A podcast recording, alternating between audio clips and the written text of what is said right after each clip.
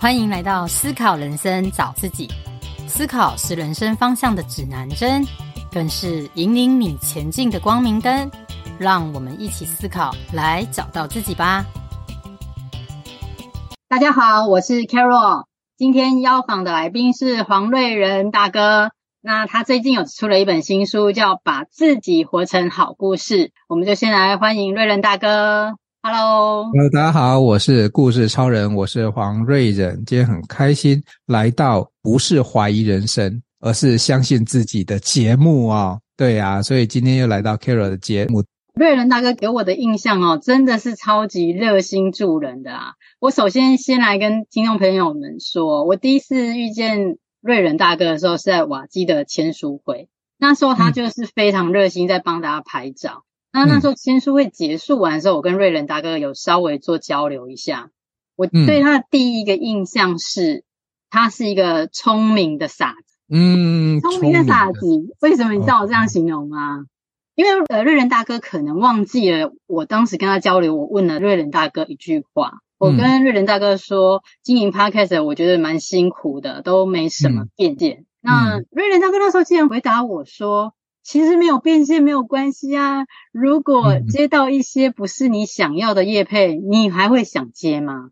其实我心里会是还在告诉我自己，当然要接啊。这一年都没什么收入变现，当然要接。可是我不敢接回答你，对，因为我怕你觉得我太太俗气。对，所以我们来请教瑞人大哥。第一，这个也是一个很好的议题，对啊。对，就是你是如何一直保有初心跟热情在经营 Podcast 的节目，而且。瑞仁大哥让我最佩服的就是，一般我们都是蹭大咖的流量，想要访问大咖的。可是瑞仁大哥一直都是以经营呃角落的人生故事为主哦，访问一些就是比较不为人知的的题材。要想请教瑞仁大哥跟我们分享你的这个理念。好，这边有两个题目哈，第一个题目就从这很好，我常常讲说财销人发展，我们把钱放第一位哈。就会有流量，没有啦，就会有他关切的议题的。因为钱财虽然是身外之物，但是你要让内心提升呢，钱财是一个管道。所以我我分成两个部分呢。第一个就是我为什么我这个关于对于所谓的变现、流量变现这件事情，我的看法跟我的做法。第二个是呃关于这个访谈来宾我的一些想法跟规划。哈，这个这个趴应该是这个两个题目哈。那这有两件事情了哈。第一个是关于变现这件事情哦，我我是真心的跟嘉庆哈跟大家分享，就是如果我今天要，如果你真的有给我这个费用哦，要来预这资源然后要来规划这个要怎么样去 promote 一些事情，我觉得我都很乐意哦。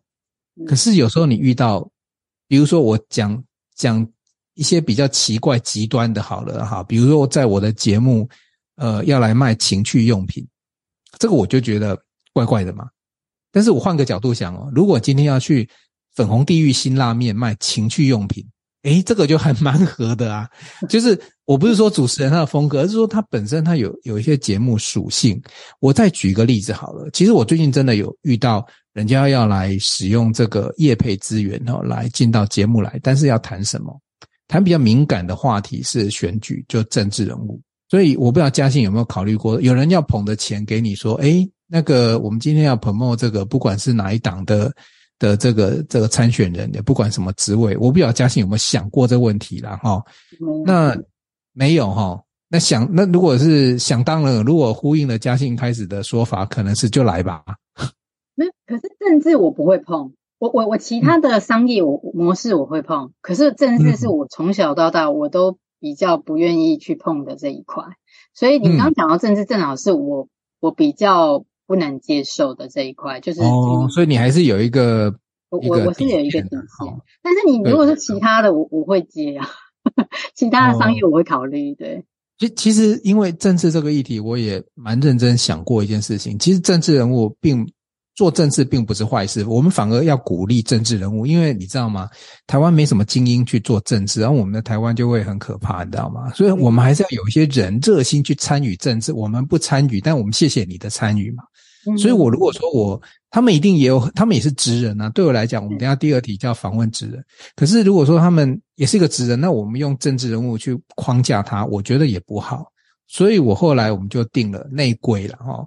呃，只要是你今年是你轮值选举，对呃对不起，等你明年再来，就是选完再来，或者是选前离选举很远哦。像我最近就有遇到，呃，新竹市一位议员叫做小鸟老师，那我就觉得，诶，他是很中意咖的政治人物，我对他很有兴趣。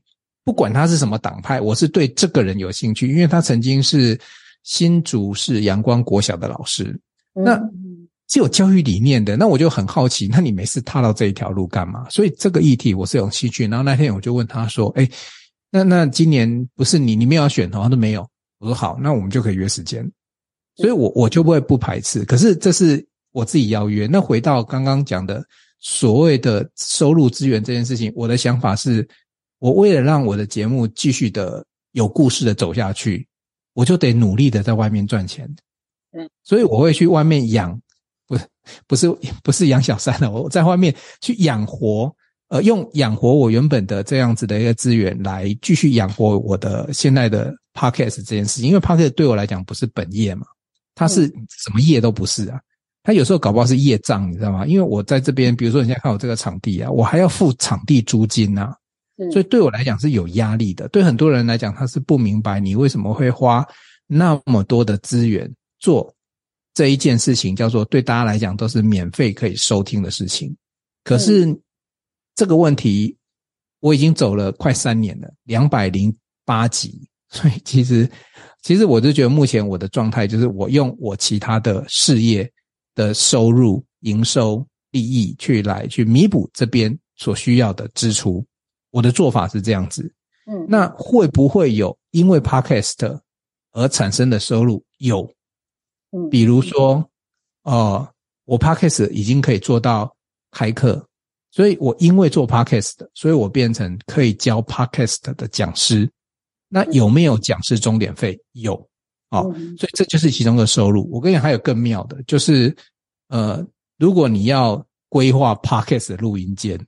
我也都有 相对应的这样子的方案，那有没有收入？有，所以这个其实是不是直接所谓的业务收入，而是我我们比较像是知识经济啦，哈，不管是教学也好，或者是协助人家规划录音间也好，甚至于买器材设备也好，这个就变成知识经济的一环，因为别人相信你的技术，所以呃愿意呃付费给你做这件事情，所以我这件事情是有的，哦，所以有两条路，第一个是。我在外面哦，听听哎，听听哎，哈，来养这个节目。第二个是这个节目本身，我本身的能力能够变成呃其他种呃变现，变其他种收入。对，这个是这个概念，这是第一趴。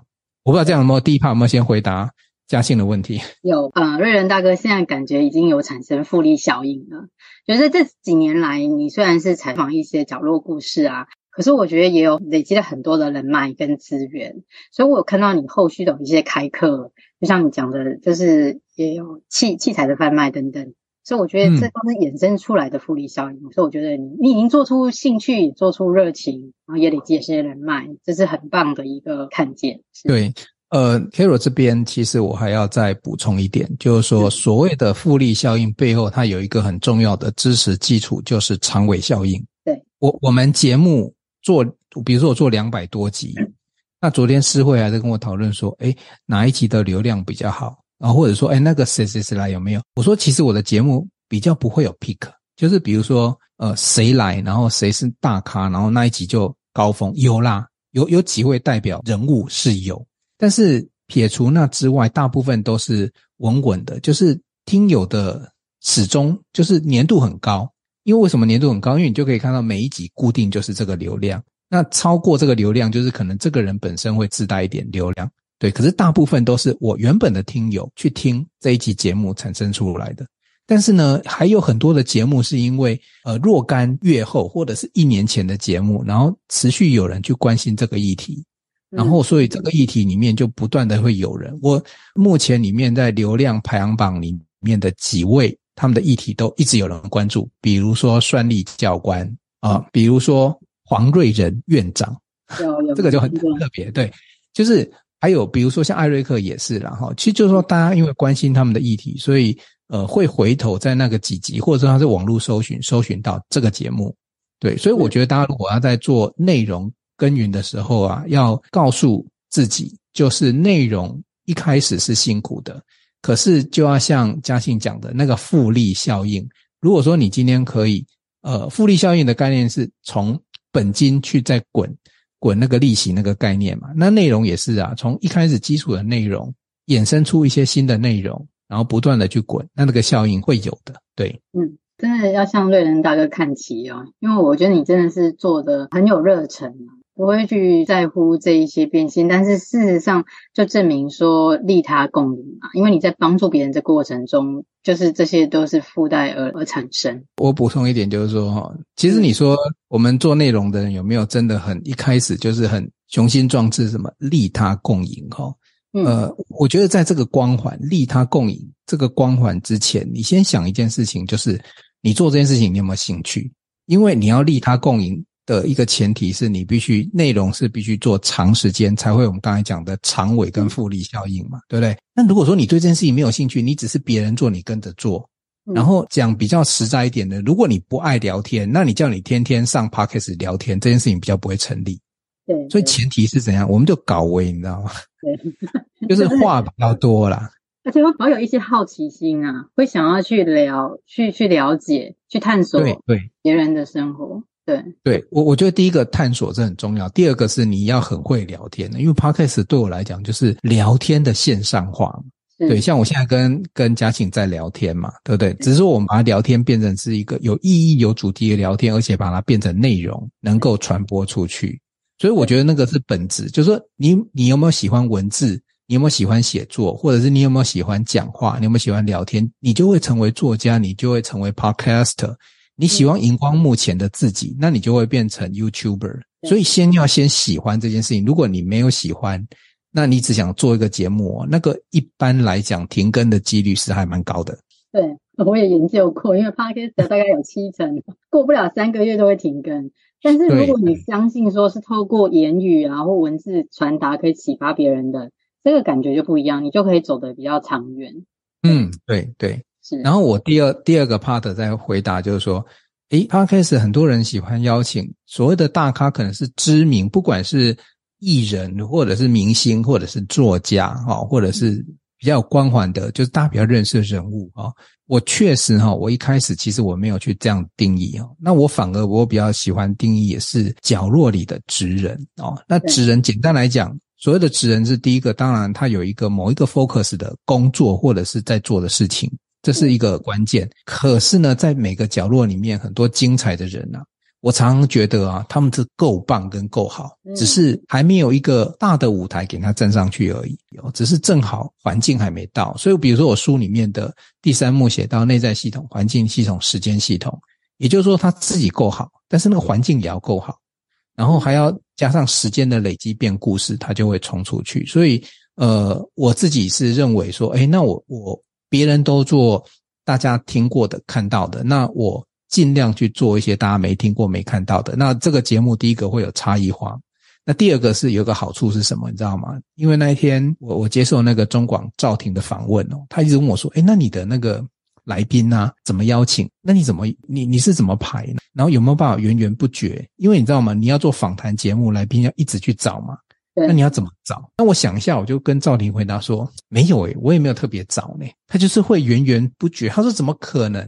那我回来想说，我回答他的是一个事实。可是对，那怎么可能？我到现在没有开过天窗。那答案很简单，我的任何周边看到的角落的每一个人，他都可以变成我的来宾。所以，因为我没有去定义说你一定要有某一个光环或者是某一个成就才需要被我邀请。因为我觉得你的做就是出差异性，每一个人都是有好故事让瑞仁大哥来采访，对，所以你才会有源源不绝的来宾。好故事其实每个人都有好故事，比如说我前一阵子有访问过一位很厉害会换肾的医师。那我其实也还没到换肾嘛，我也没这个经验嘛。那我们要干嘛呢？我们可能就要不断的去爬文，说哦，原来哦，台湾换肾肾的状况是什么？然后为什么换？诶，我后来才知道，原来换肾这件事情不是真的把肾换掉，它其实是把那个移植的肾是心放在一个地方，然后旧的肾其实是并没有取出来，它就是有一些医学的东西我也不懂，但是我就因此就弄懂了一些事情。对，我我觉得做访谈节目收获最多的一定是主持人，嗯，因为你会。认真听最多，你可能都没有听，听众朋友可能都没有比主持人还要认真听，因为主持人要主持嘛，所以一定是不断的去吸收这些资讯跟。而且你要事先准备资料嘛，所以你会很意外说哇，这个以前我都不知道的，你就突然 get 到，这就是我们最大的收获。对，说实在也是对。那我们现在回归来主题，就是想要请瑞仁大哥说说你最近出版的这本书啊，把自己活成好故事，是想要带给我们什么样的思维呢？好哈，其实我也跟大家分享，其实每个节目我都会分享一个我从来没有讲过的事情哈。我会写这本书，其实也是因为我做 podcast 来的哈。原因是什么？就是我当初在跟出版社谈的时候，因为像现在这个时代，要写书的人太多了，所以出版社其实也有很多作家可以选择，所以他会去思考，哦，我为什么要签你？那你有什么特别？然后你的呃，你有什么依据？哦，其实因为就是说出版社它不见得是审核，但是。比如说你要叫做言之有物嘛，那或者是你你书出来，它这个公众出版的东西，所以呃，除了对你的人本身稍微了解一下，那对于你做的事情也要了解。那当初出版社其实还蛮看重我是一个 podcast 这件事情，因为那时候我已经做了一百多集了，我不是说做个什么十几二十集这样子就晾在那里，然后他们也会去观察哦，原来我的节目里面有哪一些人事物。那他们就更确定是说，诶，我除了是一个导演，我也会邀请大家来 Podcast 说自己的故事，那才能够证明我是一个会说故事或者是会听故事的人。对，所以说其实写这本书跟我自己本身后来经营 Podcast 其实是有因果关系的哦。所以这本书的故事也是要从 Podcast 开始。那写这本书，我觉得当初的起心动念很简单，就是我是看得懂故事的人。所谓看得懂故事，不是说只有看得懂故事的结构，有时候我会看得懂故事里面的环节或者是细节。那故事的很多剧情是呃细节的累积跟堆积嘛。那我我对细节就比较敏感，然后我对转折点也很敏感。哦，然后我对自己如果遇到某一些不如意的事情的时候啊，我也会自我的去做反向解读。比如说，我讲实在话，现在慈悲月嘛，哦，七月还没有过，我这个月真的是碰到各种奇奇怪怪的事情，但我都觉得那是一种考验哦。就比如说，我自己被自己反锁在门外面哦，我的车子开到外面没电，就是你无法想象的，就是所有怪事情都会这个月发生。那我的内心其实就很平静，因为。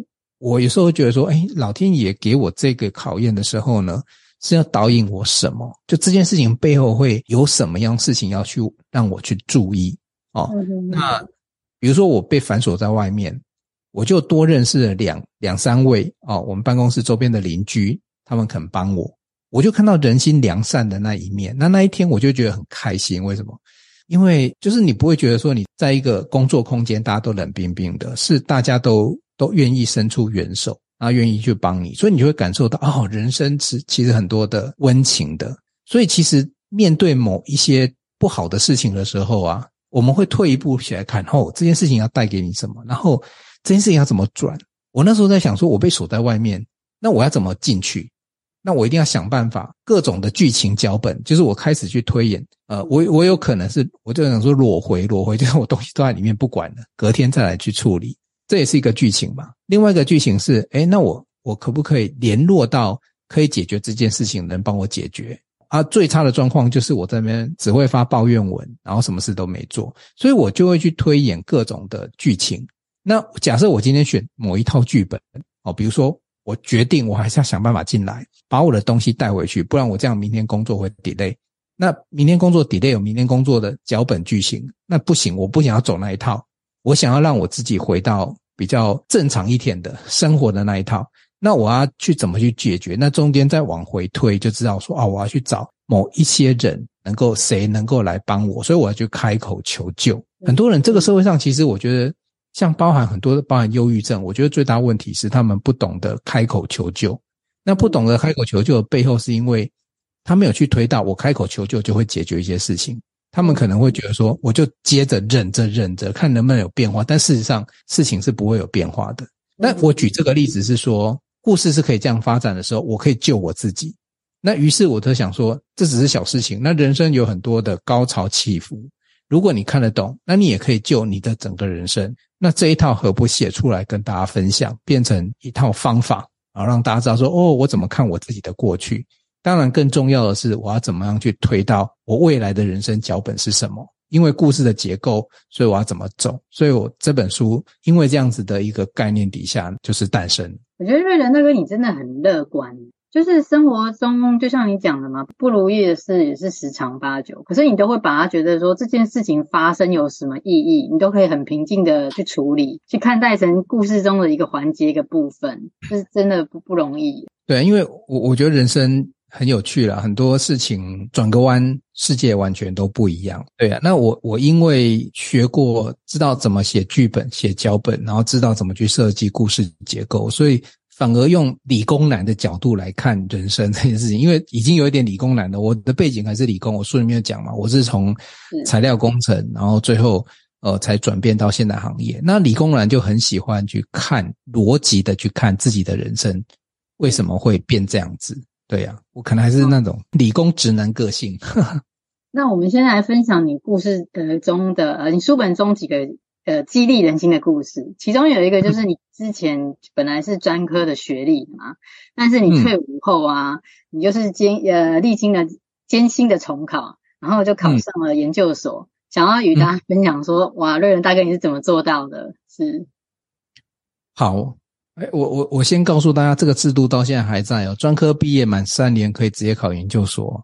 对，我不知道。对啊，你看哦，专科叫做技职体系，研究所大学的呃硕士班、博士班，大家正常想象它就是一般的教育体系哈。嗯，因为我念了五专之后，我很早，我从专一，我的学长都是这样上去的，就是他们会先毕业，直接毕业之后直接去当兵，不管他成绩再好跟再差，他们都不会去考二级差大，就直接去当兵。因为服役那两年，就算你服的是义务役，就两年兵，那你出来再准备一年，哦，那毕业满三年就直接考研究所了。所以你看这个故事的差异是什么？有我的同学如果说是五专毕业，然后很认真念书，然后他去跑去考二技好了，那二技要念两年，那两年之后呢，他去考研究所，哦，那就是变成硕一。那我如果专科毕业三年。哦，去考，那跟他只差一年而已。那还有一个是更惨的，是他去考差大，哦，差大就是转学考，哦，就是一般的大学转学考，他是差大二，嗯，大二差完之后，其实就大四毕业。然后呢，他念了大四毕业之后，他去考研究所。结果我，呃，专科毕业满三年，也去考研究所，那我还少念了三年大学。对啊，有点超捷径诶。他就有点捷径，可是其实没有捷径，为什么？因为如果说我去当兵，然后就是毕业。就是如果男生去服役哈，或者去工作满三年，其实离学校会有点远，所以其实要去考研究所这件事也没那么容易。那他们大学可能还是不断的去念书，所以呃，我要跟大家讲的一件事情是在台湾的念书，如果你现在有小孩哈，更要去思考这件事情。念书这件事情不是当下下面你考考上的那个学校就是人生的全部，因为有很多学生或者是家长，或因为学生或者是自己考不好。然后就上志哦，就是我书里面有写说，我那时候没考上台大，我那个心情，我确实啊，因为就差一题考古题嘛，所以很难过啊。就是我怎么会失常呢？你知道吗？就是差一，就是学校就是台科大跟台大一字之差了哈。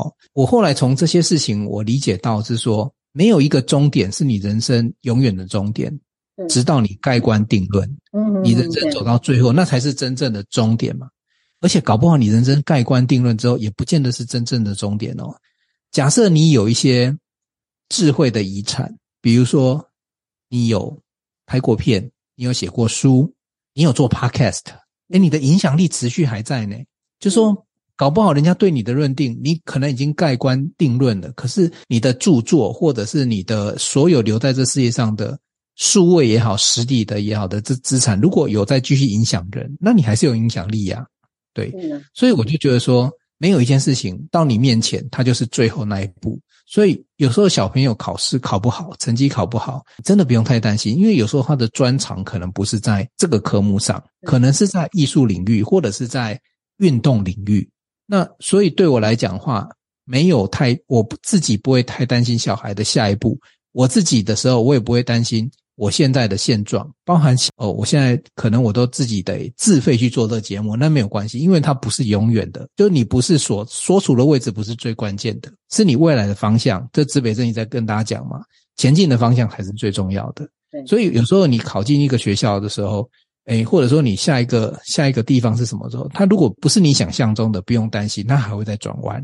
那就像说当初我五专毕业，然后去当兵，然后我就转到志愿役去。那所以说，那个中间的的过程，当下可能会觉得很奇妙，我就不小心我就变成少尉军官了。其实我还蛮开心的，我一点都不会觉得别人去念书了，然后我在这边当兵还服志愿，没有，我非常开心，因为那个三年半的旅程对我来讲非常非常重要，那是一个训练自己独立思考，而且独立带团队、领导统御很重要的过程。对，以因为有那个过程之后，我退伍之后。我所有做的事情，我相对独立，就比一般的，你想想看嘛，我二十二岁的时候，我就带着手枪在抓这个白小燕命案的主嫌陈进兴，不是我在抓啦，是我们的海岸巡防，我就负责反走私、反偷渡、反渗透嘛，所以我们就是全国所有的军警都在做这件事情，我也是其中一员，所以就会变成说，那个那件事情会变成是。呃，我人生当中很重要的历练。假设我今天没有去走这一条路，我可能就不懂这些事情。所以我觉得那个那一段过程，我没有考上二技或差大，然后反而去当兵这件事情，反而是一个很重要的人生很重要的梗。那个梗会让我自己有不一样。对，所以其实我觉得呃很好啊。就是第一个告诉大家，你如果现在比较少五专的哈，专科满三年可以直接考研究所，那它可以可能是一个捷径，但是。你不一定要走走这个高中大学，你可以有不同的路径，你到最后可能都还会拿到博士，对呀、啊。所以那个瑞仁大哥真的有那个无限的思维，不会因为短期的你都看得很很远，你都不会因为短期的一个不顺遂就丧志或者我我觉得你看的都蛮远，做任何事情也都是保持乐观正向。嗯，因为人生的这个旅途真的还蛮长，我们中间的一些表现。或者是说未来的一些发展，其实都不是当下这个点可以决定，真的都是一个长长线的思维。所以，如果你现在真的人生不好，甚至于人生很好，人生很好，你也不要太满足，因为人生很好的时候，那你你要想，那我下一步是要走下坡，还是要爬更高的山，对不对？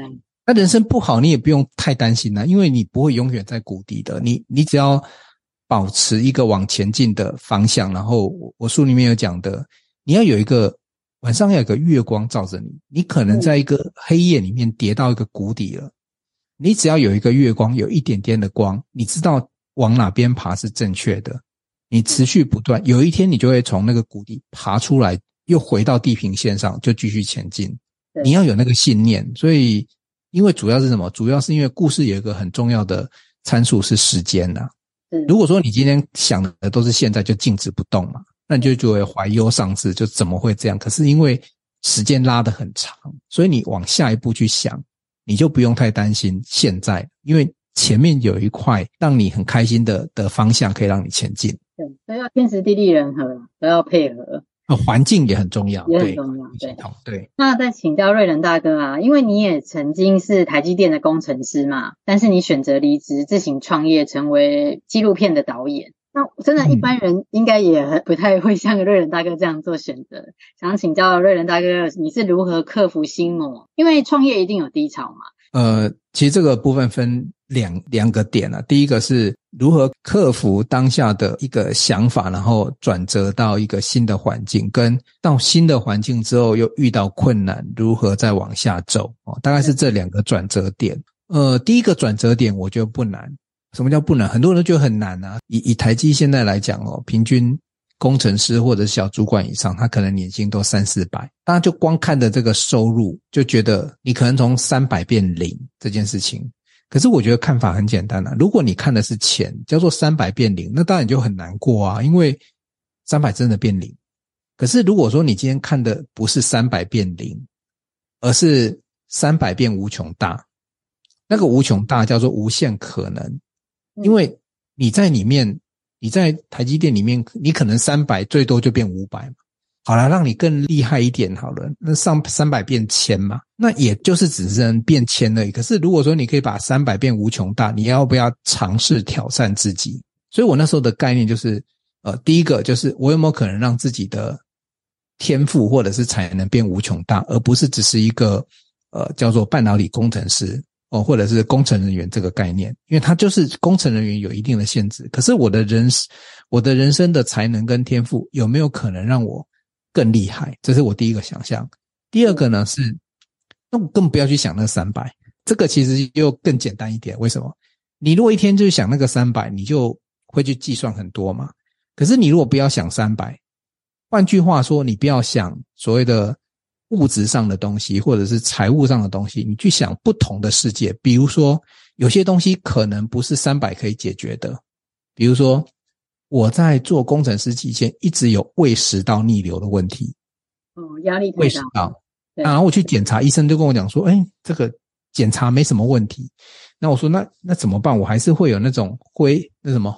火烧，对，火烧火那个感觉，嗯，对，一直会有逆流。他就说啊，有一种叫做压力型的，就是有压力就会产生。好，那我离开台积电之后，这件事情就不药而愈，是啊，就完全的到目前为止没有发生胃食道逆流的这个状况，健康这件事情应该就会超过三百这个价值了。哈，我我讲的是一个生理的健康。那我前一阵子在我的自北针里面访问了一位薇薇安哦，然后他在讲他以前的他有重度忧郁这件事情。我突然也发现一件事情哦，如果我今天在台积电如果没有离开，我会不会重度忧郁？可能哦，因为科技业压力真的蛮大的，是真的，其实很长。其实不止压力，还有一个是我如果违反你的个性，然后你要一直在那个环境里面待着，你会会不会因此而就是？因为我原来说他看到楼梯就想往下跳嘛，有他在给我听，对，因为你跟我一般的个性其实蛮像，因为你们都是比较希望能帮助人，然后可是因为在工作压力大的环境下，其实有时候是不免都会有要跟甚至跟同事或跟长官等等都会有冲突，或跟厂商。其实我我我也深感这个职场就是这样。多举一个更明确的例子哈，这个在别的节目没有提。这嘉兴节目特别来谈这件事情。我的个性本身哈是很，你们看我就不像会骂人嘛，嗯，就是我我我算是好好先生一个了，对。可是我在部队跟在台积里面，我都需要做一件事情，就是要表示强硬，嗯，还没有到骂人，对对，一定要。那有部队一定要。有那个气才能坏部队，所以我想说，有两个职场，如果没有离开的话，哈，我的人生可能也不是现在这个样子。第一个就是部队，因为部队他必须，如果带兵，那我必须要凶狠，对，必须要，你知道吗？就是报告班长里面演的那个状况。对，那我其实在里面，我讲实在话，我都是演出来的，这已经不是我本性了。那我如果是在以前的科技公司的话，比如说我们会面对供应商。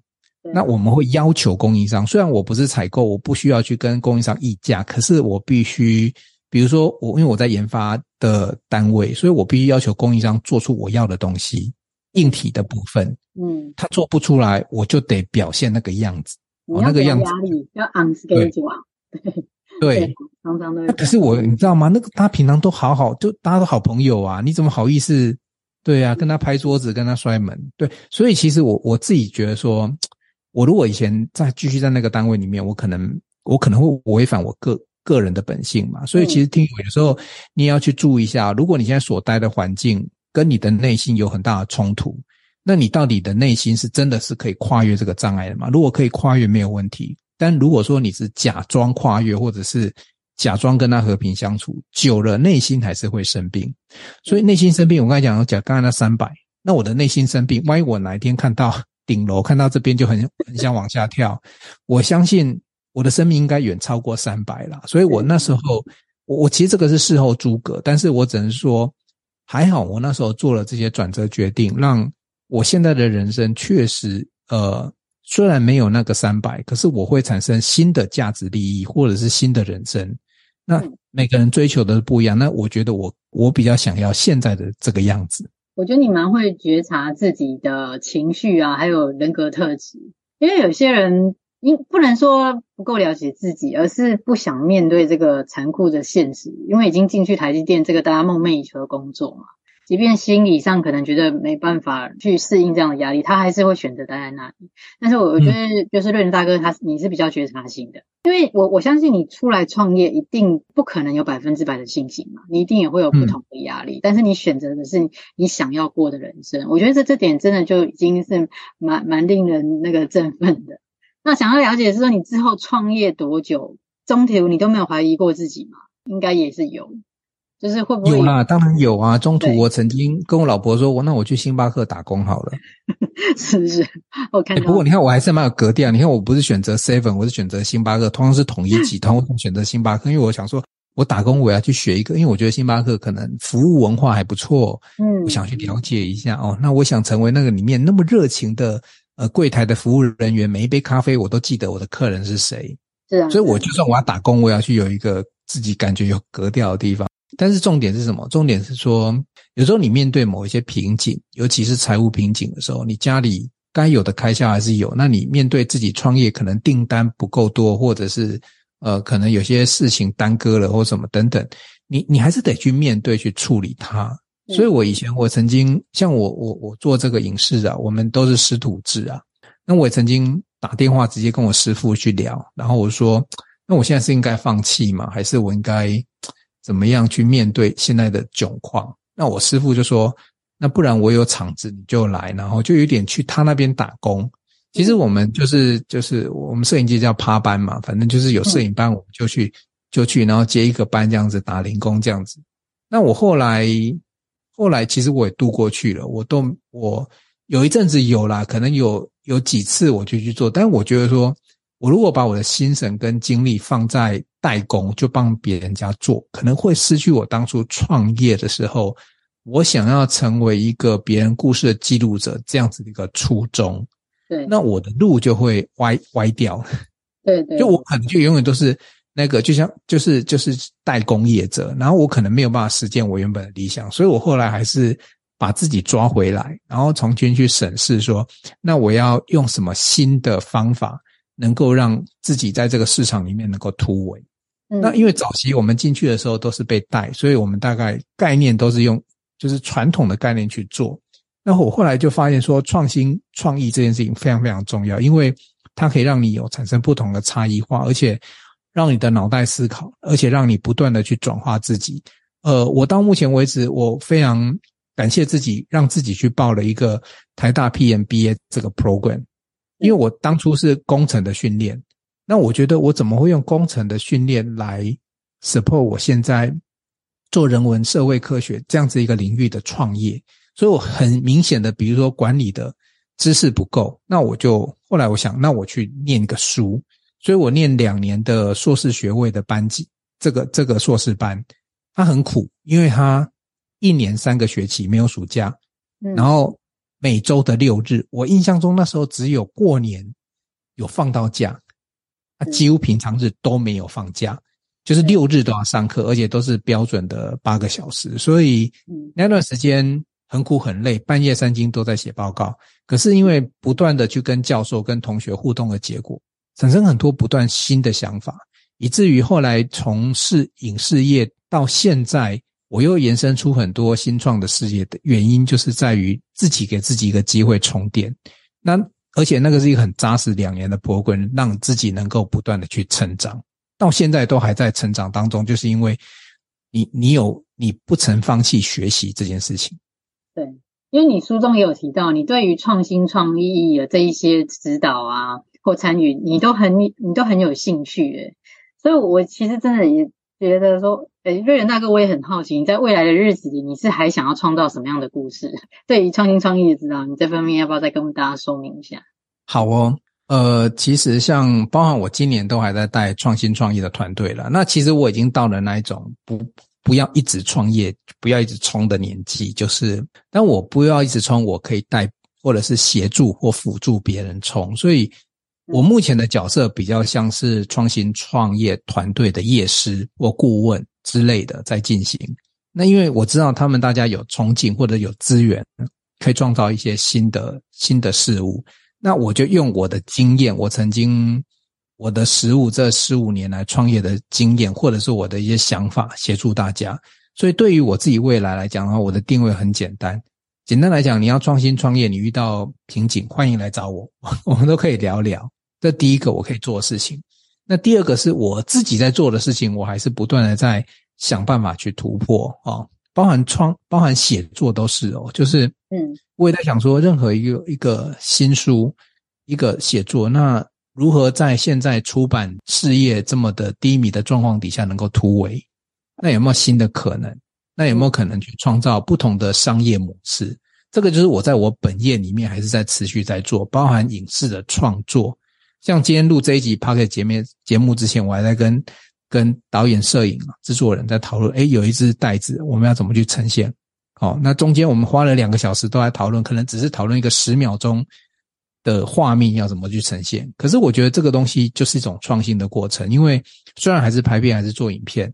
但是你只要想到一个 idea，而且想到那个 idea 之后，觉得诶很棒，很有机会让大家都能够 enjoy，那那个成就感就会有了。所以人生的创新创业对我来讲还是不断的进行，只是我就不会大规模的在往外扩。那别人的团队我就会去协助或帮忙，就是尽我可能的去协助你，让你也可以成功。你现在几乎就是以不要当第一线啊，你现在已经是教练的身份了，就可以指导大家，不管是创新创意啊，或创业，你都可以给大家一些意见。芙蓉的角色，贡献对了，贡献我的能，在这持续把我就是价值直接就就继续榨干，继续把我的价值能够提供给大家。嗯是，那在节目的尾声啊，是想要请教瑞仁大哥，因为在你的故事里面，你觉得每一个人都是好故事嘛？都是看你自己的怎么诠释而已。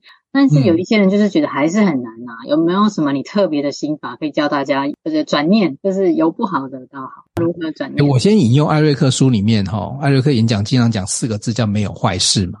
好，那我引用他的，那我就要想一件事情。那嘉信，你觉得有没有坏故事？其实我我真的觉得我的人生啊，我也觉得没有坏故事。我曾经觉得不好的，像我之前好了，我到现在回头看都是好故事。但是有些人就是会比较悲观，他就觉得说，你还没有我惨啊，你没有我这么惨啊。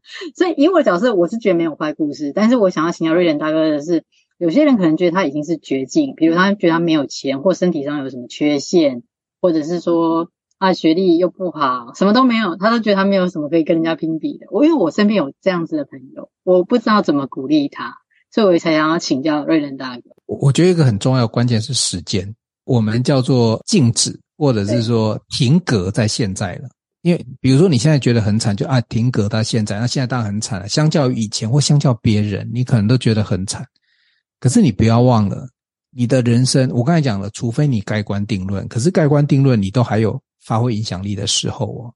那如果说你今天生命力还是有的，你不要忘了，你往前可能还有二十年、三十年，甚至四十年、五十年，你只要改变自己，你就有机会去爬出来啊。不可能永远在这边原地踏步啊！所以我看这个点，要往后看，你还能做什么？这样子为自己做什么？有有时候你可能觉得很悲哀，是因为往往后看，你自己可能一路都是这个样子啊。有些人，比如说什么长大，可能小小时候可能环境就不好啊，长大结婚或也不好，又离婚呐，然后又被人家呃诈骗呐，然后财务也不好啊，然后什么骗财骗色一堆。可是那不是过去吗？那过去已经累积到现在。你如果把自己停格在现在，也就是说，故事很重要的横轴是时间。书里面有讲，横轴是时间，纵轴是剧情。如果你看得懂故事那条曲线，你你会很清楚知道说，哦，原来我现在在谷底啊，我现在在铺陈。如果你现在对自己的心态是，我现在这么糟的状态，就是铺陈本人未来一部很精彩的故事。那你也知道，精彩的故事通常都有很很悲惨的，或者是很对比很。很明显的剧情在这里，搞不好你现在就是这个对比最明显的最低点。可是你你往前走，你要走到高点，那会有一个路径。所以前提是什么？前提是你要懂故事的关键是时间会不断的往前走。当往前走，如果你不做任何事情，改变就不会发生。当你做了一些改变的时候，也有可能剧情更差。那你要你要心里觉得，天哪，我就是又遇到了，没关系，你越差，我蹲得越低，我后面有没有机会，故事更精彩又更高？